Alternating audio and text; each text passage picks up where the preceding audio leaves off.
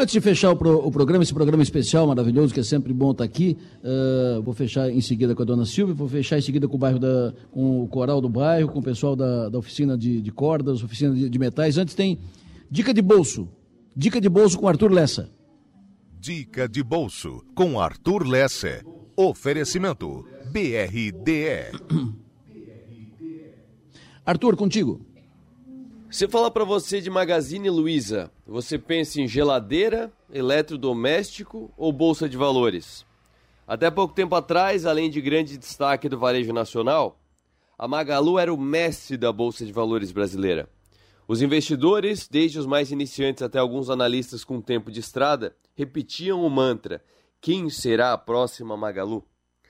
Essa adoração pelas ações da empresa eram motivadas pela meteórica valorização das suas ações tiveram seu preço valorizado em 68.725% de novembro de 2015 a novembro de 2020.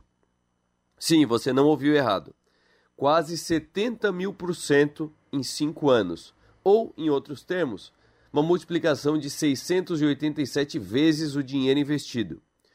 Se no lugar de comprar um iPhone 6 por R$ 3.500 na própria Magalu, em 2015, o investidor hipoteticamente tivesse investido esse dinheiro em ações da Magazine Luiza e sacado em novembro de 2020, teria que saber o que fazer com mais de 2 milhões de reais que sobrariam limpos na mão depois de pagar os 15% de imposto de renda sobre o lucro. O termo hipoteticamente pode ter passado despercebido antes, mas é importantíssimo no raciocínio que estou construindo aqui.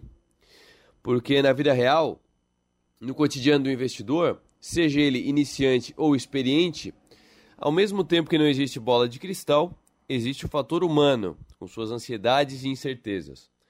Pouca gente investiu em ações da Magazine Luiza em 2015, e outros vários resgataram seus investimentos antes de 2020. Afinal, você não faria o mesmo ao ver que seu dinheiro multiplicou 100 ou 200 vezes? O nome disso é realizar o lucro. Mas por que eu estou contando essa história? Para incentivar você a buscar empresas em situação complicada, mas com grande possibilidade de recuperação e assim ficar milionário com um golpe de sorte? Não. A história da valorização astronômica das ações da Magalu é, na verdade, uma armadilha para os entrantes da Bolsa de Valores. Esse tipo de coisa não acontece o tempo todo e, quando acontece, não é previsível. Só se tem certeza olhando para trás, depois que aconteceu. E ao olhar para frente, não se sabe o que vai acontecer, mesmo nesse caso. Mas eu te digo o que aconteceu. Depois do turnaround da recuperação bem-sucedida, veio o boom do e-commerce motivado pelo isolamento da pandemia. E a empresa, que era vista como empresa tech até aquele momento, comparada inclusive à Amazon, passou a ser avaliado depois de 2020 como uma empresa de varejo, o que muda muito os critérios de precificação de ações. Os investidores aceitam pagar menos por empresas de varejo do que por empresas de tecnologia. Além disso, a alta da Selic, que escalou de 2% para quase 14% ao ano em poucos meses, fez com que o público-alvo da varejista passasse a ter mais dívidas. E por conta disso, ter menos condições de comprar itens não essenciais, como eletrodomésticos, geladeiras e afins. Por isso, desde o pico de 6 de novembro de 2020 até 6 de novembro de 2023, três anos passados, as ações da Magalu se desvalorizaram 95%. Usando o mesmo exemplo, aqueles R$ 3.500 teriam retornado ao investidor 175 reais não são 175 reais de lucro. São 175 reais que sobreviveram do investimento. É o que sobrou para ser sacado pelo investidor.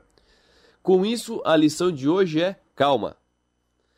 Principalmente no começo, calma. Não é raro que as primeiras ações investidas tenham uma grande valorização.